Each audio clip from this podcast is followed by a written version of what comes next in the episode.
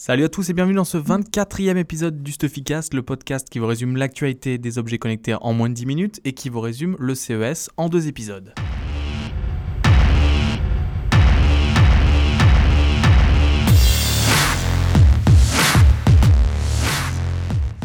Alors on attaque cette semaine en fait avec donc on parle beaucoup du CES des 4 jours du salon mais tout débute vraiment pour la presse deux jours avant avec la journée consacrée au CES Unveiled.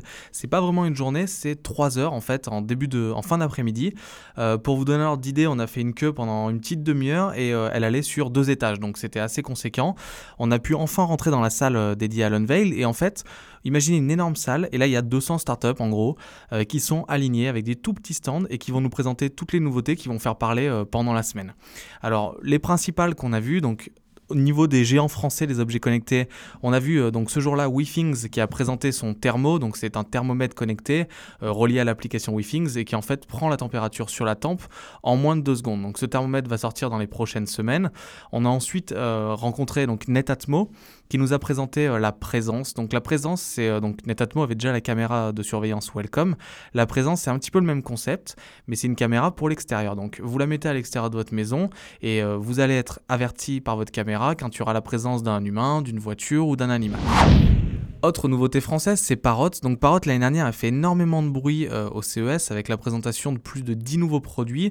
Cette année, euh, ils ont été un petit peu moins prolifiques, euh, mais ils ont quand même annoncé officiellement que le Parrot Pot, donc qui nous avait déjà présenté l'année dernière, qui est leur pot qui peut arroser seul les plantes, donc l'évolution du Flower Power, serait disponible dans l'année.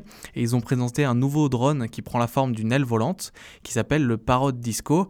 bon, pour l'instant, d'après ce qu'ils nous ont dit, c'est plus un état de prototype. Donc ils allaient aussi au CES pour tester l'idée. L'idée a rencontré euh, un énorme succès, euh, donc cette aile va certainement être commercialisée, euh, on l'espère, d'ici à la fin de l'année.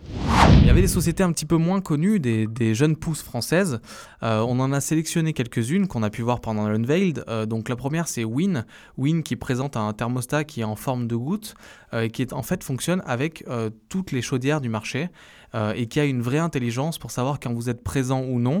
Donc euh, Win est une société lyonnaise, on espère euh, qu'ils vont réussir parce qu'ils vont quand même sur un marché où il y a Fred Potter qui, et Netatmo qui sont ultra leaders avec plus de 60% du marché, et Nest qui est powered by Google et qui a quand même une force de communication énorme. Mais bon, les équipes de Win, en plus d'être très sympas, ont un très beau produit et on attend de pouvoir le tester pour voir si vraiment ça marche avec tout et si c'est aussi intelligent que ce qu'ils nous l'ont présenté. Autre jeune pousse française, c'est la société Acoustic Arts qui propose une enceinte euh, directionnelle. Donc c'est pas vraiment un objet connecté, même si vous pourrez bientôt la relier avec votre smartphone. C'est plus la technologie qui nous a impressionné. Nous, on a reçu beaucoup de communiqués de presse de la société avant le CES. On n'a pas trouvé ça très très intéressant jusqu'à ce qu'on arrive au Unveiled.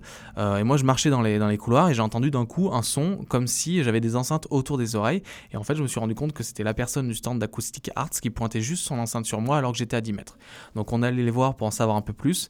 Il y a une vraie techno derrière, ça a plus un usage B2B. Par exemple, imaginez euh, dans un avion des enceintes directionnelles euh, sur le plafond qui sont dirigées vers, euh, vers un passager, et il n'y a que lui qui entend le son, parce que vraiment la personne qui a 30 cm à côté n'entendra strictement rien. Donc vraiment une belle prouesse technologique.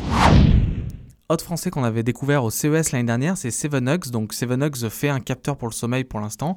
Et en fait, ils ont proposé, euh, présenter lors de ce CES Unveiled, une Smart Remote. Donc la Smart Remote, c'est une télécommande pour la maison qui en fait va interagir avec les objets connectés de la maison. Donc le principe est assez simple. C'est l'ultra géolocalisation. Euh, vous allez configurer la télécommande par exemple en pointant vos Philips UE. Et ben la, la télécommande à l'avenir sera qu'en pointant les UE, vous allez les éteindre ou les allumer. Vous allez pointer une enceinte Sonos, elle va vous permettre de passer la chanson suivante, de mettre pause, et vous allez pointer votre station météo sur la télécommande. Vous aurez euh, quelle température il fait dehors ou dedans à votre convenance. Donc c'est une super idée. La maison connectée est aujourd'hui assez complexe. Un objet comme ça peut peut-être permettre d'unifier. Deuxième événement qui se qui se passait le lendemain du CES Unveil. Là, c'était un peu plus tard, c'était de 7h à 22h. Euh, c'est la Pepcom qui a présenté, qui a vu des nouvelles startups présenter leurs produits. Et comme pour le CES Unveiled, WeThings était présent et a présenté un nouveau produit, donc le WeThings Go, qui est un capteur d'activité avec écran e-ink qui est principalement dédié au marché de l'entrée de gamme. Donc ça va être vendu 69 euros. La caractéristique majeure mise en avant par WeThings, c'est la batterie, euh, l'autonomie qui devrait tenir 8 mois. On a aussi la startup Movi qui nous a pas mal impressionné. Movi, c'est quoi? C'est une caméra de streaming euh, qui permet de filmer en 4K, donc jusque-là, euh, pas de souci. Vous pouvez aussi enregistrer sans streamer. Euh, mais la vraie intelligence de Movi, c'est qu'elle va capturer le plan qui est filmé et pouvoir faire du multicam. Donc vous allez définir des zones dans l'écran en disant voilà, je vais fixer une tête, je vais fixer en haut à droite de l'image ou toute l'image. Et à la fin du film, le montage sera fait tout seul et vous aurez l'impression d'avoir eu plusieurs caméras. C'est ultra dynamique, c'est super intéressant. Peut-être qu'un jour, on vous fera des tests d'objets connectés grâce à la Movi.